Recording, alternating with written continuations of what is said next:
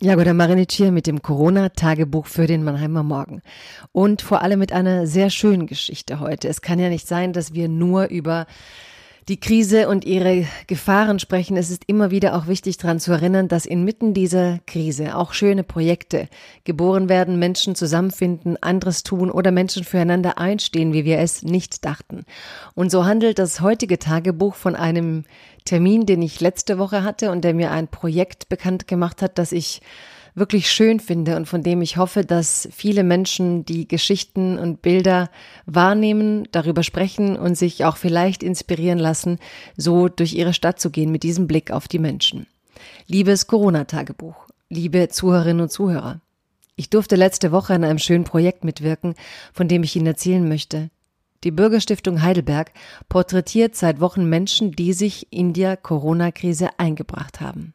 Das Projekt heißt Heidelberger Helden und ist auf der gleichnamigen Homepage zu finden. Es soll ein Buch daraus entstehen, das von Gesichtern, Helden und Menschen erzählt. Man merkt schon am Untertitel, die Köpfe hinter dem Projekt feiern keinen schlichten Heldenmythos, sondern Menschen, die sich im Alltag über Widrigkeiten erheben. Der Fotograf Christian Buck porträtiert die Menschen, doch zuerst führen sie ein Gespräch mit Nico Walter, der die Texte schreibt. Die Bilder und Texte sind bestechend in ihrer Klarheit. Buck fängt die Persönlichkeit der Menschen ein in einem Setting, das etwas über sie oder ihr Tun erzählt. So lernt man, lernt man den Friedhofsmitarbeiter und Sargträger Zbigniew Marek kennen, der davon erzählt, wie es war, Trauenden beizubringen, dass bei einer Beisetzung nur noch zehn Personen gestattet sind. Wolfgang Griesheimer ist Postbetriebsassistent und vergleicht die Corona-Zeit mit dem Weihnachtsgeschäft. Nicole Dannenberg reinigte die Intensivbereiche der Thoraxklinik, auch die Covid-Zimmer. Die Porträts sind berührend und zeigen, wie sich Corona durch wirklich alle Bereiche der Gesellschaft gefressen hat. Das alles ist jedoch nicht nur eine Würdigung.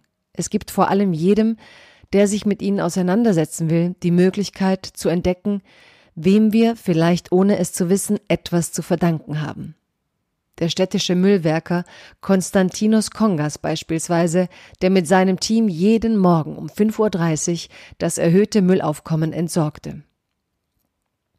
Es sind viele Bilder, und sie erzählen von dem, was medial derzeit oft fehlt, von Menschen, die zusammenstehen, die Dinge am Laufen halten, von jenen, die nicht, wie etwa Attila Hildmann, grell irgendwelche Demos zünden und sich selbst zu Helden stilisieren.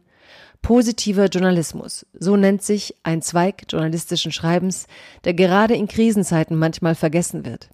Es ist mir eine Ehre und vor allem Freude, aufgrund des Corona-Tagebuchs mit all diesen Menschen in einer Reihe zu stehen.